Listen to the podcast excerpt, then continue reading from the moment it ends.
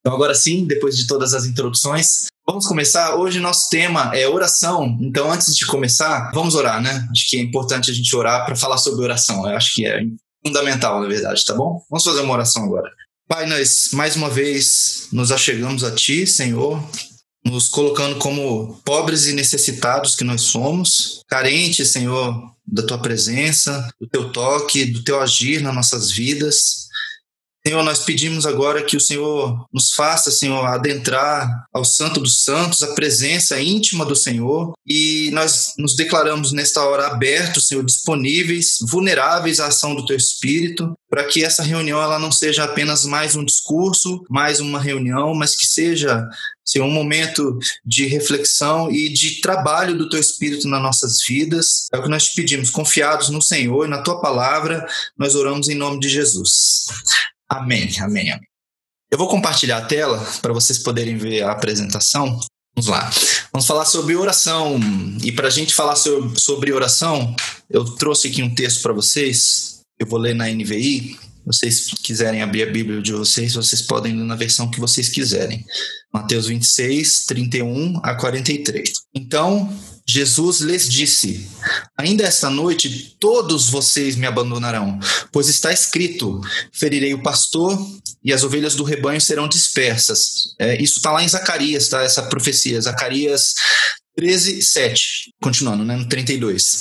Mas, depois de ressuscitar, irei adiante de vocês para a Galiléia. Pedro respondeu: Ainda que todos te abandonem, eu nunca te abandonarei. Respondeu Jesus: Asseguro que, ainda esta noite, antes que o galo cante, três vezes você me negará.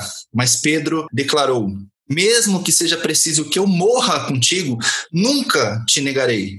E todos os outros discípulos disseram o mesmo. Então Jesus foi com seus discípulos para um lugar chamado Getsemane e lhes disse: Sentem-se aqui enquanto vou ali orar. Levando consigo Pedro e os dois filhos de Zebedeu, esse é João e Tiago, tá? Os filhos de Zebedeu começou a entristecer-se e a angustiar-se. Disse-lhes então: A minha alma está profundamente triste, numa tristeza mortal. Fiquem aqui e vigiem comigo. Indo um pouco mais adiante, prostrou-se com o rosto em terra e orou: Meu pai, se for possível, afasta de mim este cálice. Contudo, não seja como eu quero, mas sim como tu queres. Depois voltou aos seus discípulos e os encontrou dormindo. Vocês não puderam vigiar comigo nem por uma hora? Perguntou ele a Pedro. Veja que ele não perguntou para todos, tá? Perguntou para Pedro. Vigiem e orem para que não caiam em tentação. O espírito está pronto, mas a carne é fraca. E retirou-se outra vez para orar. Meu pai, se não for possível afastar de mim este cálice, sem que eu beba, faça-se a tua vontade. E quando voltou, de novo, encontrou os discípulos dormindo, porque os seus olhos estavam pesados. Esse texto é muito legal, muito bom. Tem muito a ver com o que a gente vai falar hoje sobre oração. Primeiro, por quê? Porque Jesus estava orando aqui nesse momento, né? Então, a gente vê um pouco de como Jesus orava. Mas aqui, o, o ponto principal que eu quero trazer nem é esse. Deixa eu só contextualizar um pouco para ficar fácil de todo mundo entender o que estava acontecendo aqui. Esse episódio que a gente leu aqui foi logo depois da ceia, antes de Jesus ser crucificado. Então, eles estavam lá na última ceia que Jesus passou com os discípulos. Foi quando Jesus ele modificou a festa da Páscoa, a celebração da Páscoa, porque até então eles seguiam o ritual do Velho Testamento, que era sacrificar o cordeiro, comer os pães asmos, as ervas amargas e tudo mais, né? Tudo que estava previsto na lei. E nessa Páscoa específica, Jesus mudou tudo. E aí, óbvio, a gente entende que isso era uma mudança de aliança, então Jesus, por mudar a aliança, ele mudou o ritual, digamos assim, né? O costume passou a ser outro. A partir dali, a ceia passou a ser uma coisa de intimidade entre as pessoas e nesse momento Jesus lavou os pés dos discípulos, eles partiram o pão, eles dividiram o mesmo cálice. Ou seja, tem toda aquela questão da comunhão entre as pessoas. Então Jesus mudou aqui o, a tradição, eu diria. E logo em seguida, depois disso, ele anunciou que eles, um deles ia trair e depois que todos abandonariam, que foi o texto que a gente leu. Ah, então esse é o contexto. E logo em seguida eles foram para o monte orar. Jesus foi orar porque ele estava angustiado. A palavra deixa claro isso. Ele estava angustiado, com tristeza mortal, né? Ele fala. Por isso que ele foi orar. Então aqui já tem um princípio, né? A gente pode orar nesses momentos de dificuldade, onde a gente está passando por muita dificuldade, a gente na verdade deve orar. É o exemplo que Jesus deu para nós. Mas o meu foco aqui nesse texto e na exposição que a gente está fazendo aqui, meu foco na verdade é em Pedro, porque Pedro foi citado várias vezes nesse episódio aqui. Então tem alguma coisa para nós aqui. Pedro ele é sempre muito citado na, na Bíblia, né? nos evangelhos principalmente. Muitas coisas aconteceram com Pedro. Isso tem toda uma aplicação para nós. Pedro era aquele discípulo que a gente sabe que era mais afoito, um pouco mais atirado, mais para frente, talvez com um espírito de liderança mais forte, mas também ele tinha os seus problemas, eu diria, né? Todo mundo sabe que Pedro fez algumas coisas erradas, digamos assim, né? E uma delas é o que a gente leu aqui, né? Ele primeiro disse que não negaria Jesus, falou: nem que eu precise morrer, eu nunca vou te abandonar, nunca vou te negar. E Jesus falou: não, antes que o galo cante três vezes, você vai me negar. E o interessante aqui nesse episódio é Primeiro, estava profetizado que os discípulos abandonariam Jesus e estava profetizado que Jesus seria traído por um dos seus. Isso estava profetizado. Agora, não estava profetizado em lugar nenhum, se você faz as profecias sobre o Messias, em nenhum lugar você tem uma profecia de que um dos discípulos o negaria. Não tem isso em lugar nenhum. Se vocês procurarem, vocês não vão achar. Então, meu entendimento é: não era necessário Pedro negar Jesus, porque isso não estava profetizado. E eu entendo que o convite de Jesus para Pedro especificamente, e para os outros dois, mas especificamente para Pedro, para ele ir pra, com Jesus para esse momento de oração, era justamente para que Pedro tivesse uma oportunidade de evitar que isso acontecesse. Esse é o meu entendimento. A Bíblia não deixa isso claro, mas é o meu entendimento que Jesus chamou Pedro para um momento de oração justamente porque logo em seguida Pedro passaria pela maior prova da fé da vida dele até aquele momento. E pense, Pedro viveu coisas que nenhum outro discípulo viveu. Pedro ele viu a pesca maravilhosa, a primeira, né, quando ele foi chamado, que Jesus mandou eles jogarem as redes, depois deles terem tentado pescar a noite toda, e ele viu aqueles peixes aparecendo nas redes. Ele e os filhos de Zebedeu estavam ali também, os dois, Tiago e João, estavam juntos nesse episódio, mas Pedro foi o único que andou sobre as águas, por exemplo. Pedro provavelmente viu todos, ou pelo menos a maioria dos milagres de Jesus. Isso é uma coisa que a gente percebe que Pedro tem de diferente dos outros discípulos. Ele teve algumas experiências diferentes, mas naquele momento seria talvez a maior prova da fé de Pedro que é você nega ou não nega Jesus. Isso é uma prova de fé, se a gente for pensar bem. E Jesus chamou Pedro para esse momento, para essa vigília de oração no monte, por uma razão muito específica, é o meu entendimento. E quando Jesus volta, depois de orar, e vê os discípulos dormindo, ele se dirige para Pedro. Ele não se dirige para João e para Tiago. Ele fala para Pedro: Poxa, vocês não podem ficar nem uma hora comigo? Então vocês pensam, né, nesse momento de Jesus se afastar um pouquinho, né, ele levou os discípulos para o monte, todos, depois ele se afastou um pouco mais e levou Pedro, Tiago e João, depois ele se afastou um pouco mais para orar sozinho e os outros ficaram para trás. E a gente não sabe que distância eles ficaram, mas provavelmente era uma distância que dava para eles ouvir Jesus orando. Por que, que eu estou dizendo isso? Porque eles conseguiram ouvir o que, que Jesus disse na oração dele, né? Senão não teria esse relato na Bíblia, né? Eles tiveram que ouvir o que Jesus estava falando para alguém poder anotar, escrever isso para depois ficar registrado. Então, provavelmente era uma distância próxima, não muito próxima, porque Jesus se afastou um pouco, mas era possível ouvir a oração de Jesus. Eu imagino que era uma oração muito profunda, muito angustiada. Então, eu não sei como que foi essa expressão de fato de Jesus é, diante do Pai, mas dava para eles ouvirem. E o ponto é, quando Jesus voltou indignado, ele se dirigiu para Pedro. Isso para mim tem uma mensagem também. É, é, como se Jesus estivesse reforçando: Pedro, se liga, cara. Você vai passar pela maior prova da sua fé daqui a alguns momentos. Você precisa orar, você precisa estar em oração. E aí Jesus se afasta novamente, repete a oração e, e, quando Jesus ele reclama, né, ele fica indignado com os discípulos, ele pergunta: vocês não puderam ficar nem uma hora comigo para vocês verem como que era a vida de oração de Jesus, né? Uma hora para Jesus era nada de oração. e a gente às vezes para ficar 10 minutos orando é difícil, né? E Jesus ficava uma hora assim tranquilo.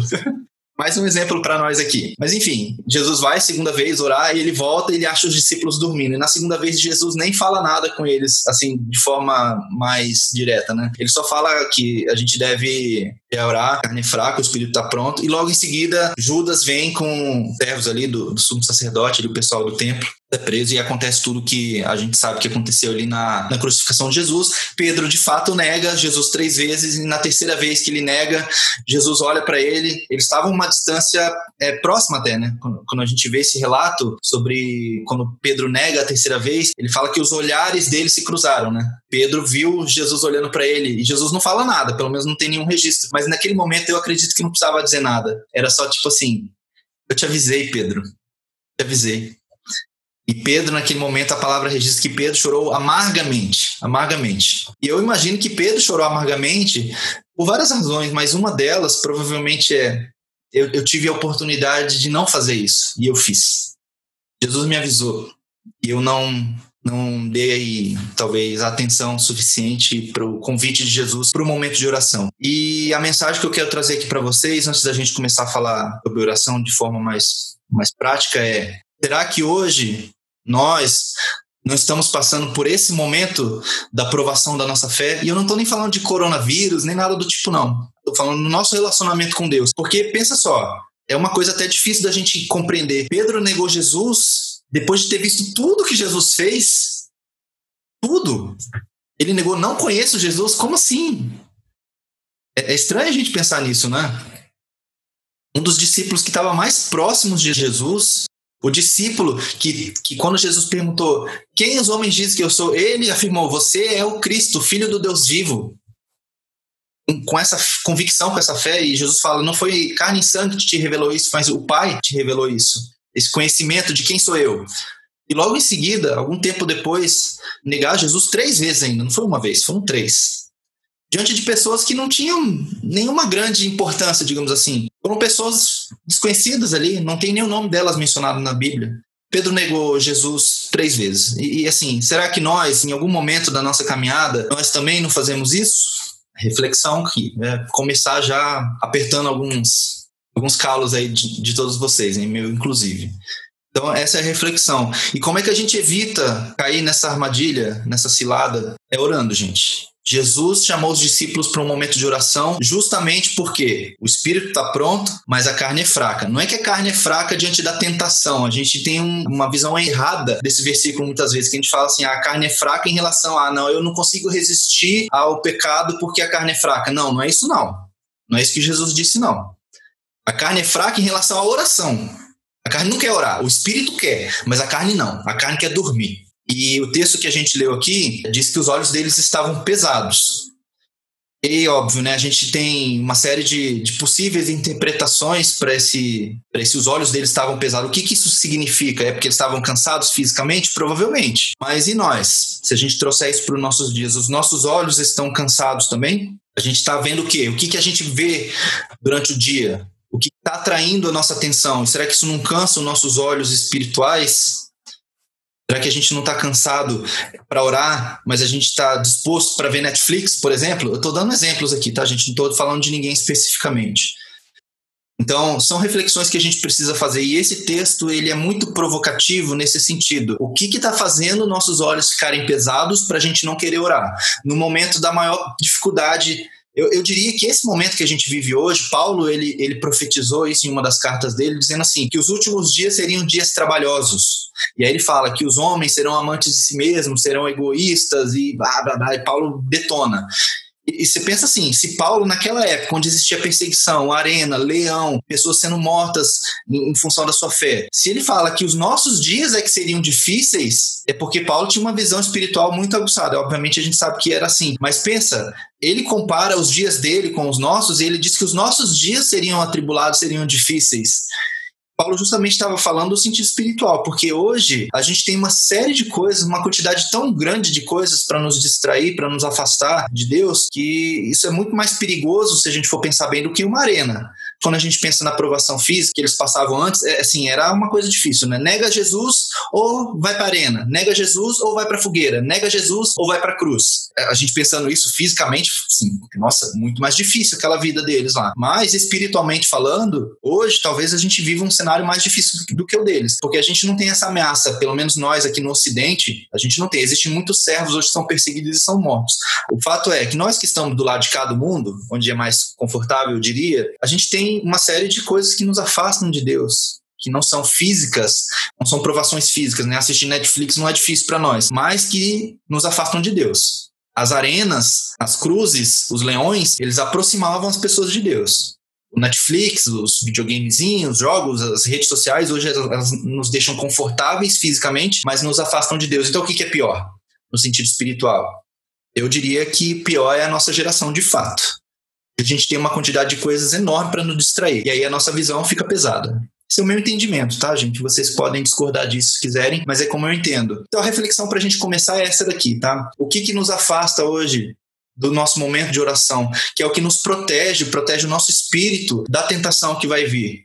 Em algum momento a gente pode ser tentado a negar Jesus e a, nossa negação a Jesus não é nega Jesus ou vai para a arena. É nega Jesus ficando aí sem se preocupar com a sua vida espiritual, sem se preocupar em levar o evangelho adiante, esse é o tipo de, de provação que a gente passa hoje. E mais uma vez, a carne é fraca contra o que é espiritual. Contra o que é físico, a carne é super forte. A tentação, né? A gente tem que entender que isso é o contrário. Então, do ponto de vista espiritual, a carne não quer ter esses momentos. A carne quer conforto, prazer, diversão. Isso ela é muito forte. É para começar isso aqui, tá, gente? Então eu vou falar agora sobre alguns aspectos da oração, mas eu queria que vocês já começassem a pensar a respeito do que a gente já falou. No assunto oração, a gente tem três reuniões. Hoje a gente vai tratar um dos fundamentos, são três, então hoje a gente vai falar sobre a importância de orar. Já começou a falar sobre isso aqui. Depois a gente vai falar sobre a oração que Deus ouve. E por último, a gente vai falar como ouvir a voz de Deus, que é muito legal esse tema também. E a gente fecha o tema oração com esses três tópicos, com esses três fundamentos. Tá? Então, quem está aqui hoje, não falte nas próximas reuniões, porque se você perder um desses três fundamentos, a sua vida de oração não vai ser tão boa quanto ela pode ser, tá bom? Então se esforcem para estar nas próximas semanas, porque esses três assuntos eles precisam andar juntos.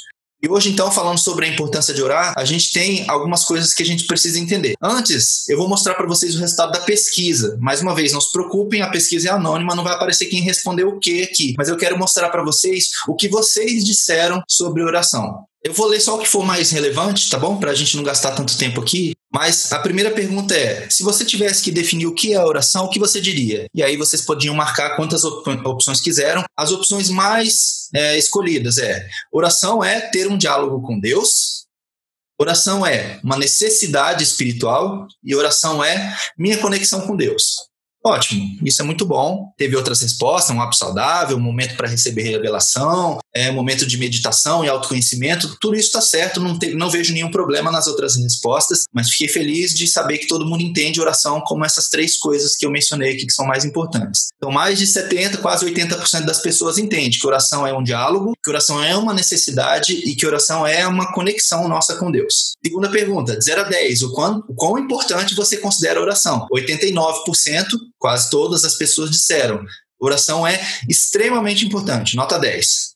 Outras pessoas disseram 8 e 9, mas a maioria nota 10 aqui. Aí começam as perguntas mais pessoais. Quantos dias por semana você reserva tempo para oração? E reservar tempo, eu espero que vocês tenham entendido, talvez eu não tenha sido claro o suficiente, mas reservar tempo é eu tenho tempo na minha agenda diária para oração. Talvez eu precisasse ter sido um pouco mais rigoroso na pergunta, mas tudo bem. A maioria das pessoas diz que reserva tempo todos os dias para orar. Ótimo, isso é muito bom. Algumas pessoas disseram que tem um hábito um pouco menos frequente de oração, mas não tem problema. Em média, quanto tempo dura o seu momento de oração? E aqui a gente teve respostas variadas, mas 40% das pessoas disseram entre 10 e 20 minutos e 40% diz que é menos de 10 minutos. Então, eu estou entendendo que a maioria de nós ora pouco. Eu considero orar menos que 20 minutos, né? Que somando esses dois grupos aqui, dá, é, os dois estão abaixo de 20 minutos, eu considero pouco tempo. Alguém vai dizer, não, para mim é muito, tudo bem. Cada um tem a sua medida, a gente vai falar sobre isso logo logo. Teve um corajoso aqui em algum lugar que não, não teve ninguém que disse que ora mais de uma hora, ninguém disse que ora entre 40 e 60 minutos. Teve algumas pessoas aqui que disseram que oram entre 30 e 40 minutos. Isso aqui já é um tempo bem mais razoável, na minha opinião. Você acredita que ora a quantidade de tempo adequado? Alguém disse que sim? Mas a maioria, 90%, disse que não. Não oro a quantidade de tempo adequado. Gostaria de orar mais? Todos gostariam de orar mais. Essa pergunta aqui, para mim, essa é importantíssima. Você acredita que pode orar mais? Sim, todos. Todos acreditamos que podemos orar mais. Agora, se podemos orar mais, por que não oramos mais? As respostas mais comuns é: tenho muitas coisas para fazer durante o meu dia, então eu já toquei nesse assunto aqui, né? Do que, que nossos olhos estão carregados? Porque a gente disse que gostaria de orar mais, que pode orar mais, mas não ora mais porque tem muitas coisas para fazer no meu dia. Aí é que para mim é um problema sério de prioridade. A gente vai tratar todos esses assuntos aqui. E a outra resposta mais comum é: me distraio muito facilmente. Teve gente que diz que dorme quando ora, tem gente que diz que não gosta de orar, é, tem gente que diz que não sente nada durante o período de oração, não recebo resposta da oração, não tenho tempo. Poucas pessoas disseram que não tem tempo. Aí, sim, para mim ficou um pouco incoerente, porque a maioria das pessoas disse: tem muitas coisas para fazer, mas poucas pessoas disseram que não tem tempo. Então, na verdade, o problema não é tempo, é escolher o que fazer com o tempo. A gente vai tocar nesse assunto de tempo várias vezes durante a mentoria, várias vezes. Porque uma coisa, já vou adiantar para vocês aqui, uma coisa que eu falo lá no final, eu vou falar aqui agora, que é uma coisa que todos nós temos em comum. Eu e vocês, todos temos uma coisa em comum. Temos várias coisas em comum, mas uma é inegável. E Deus deu essa coisa para todas as pessoas do mundo, do universo. Uma coisa chamada tempo. Todos nós temos um dia de 24 horas. Eu, você, o Bill Gates, Todas as pessoas têm 24 horas no seu dia. Agora, o que cada um faz com essas 24 horas é decisão de cada um. Ah, eu tenho circunstâncias na minha vida, tudo bem, mas o seu dia continua tendo 24 horas. Então, o que a gente faz com essas 24 horas define como é a nossa vida, inclusive a vida espiritual. Tá? Então isso aqui é o questionário, só para vocês verem como que vocês estão hoje posicionados. Isso aqui faz muita, muita, muita diferença para nós quando a gente prepara o material, quando a gente se prepara para a reunião. Então respondam sempre, tá? Se tem ninguém que está na reunião hoje que não respondeu o questionário, a próxima vez que a gente enviar um questionário, por favor, responda, porque faz muita diferença, tá bom? Vamos voltar para o PowerPoint.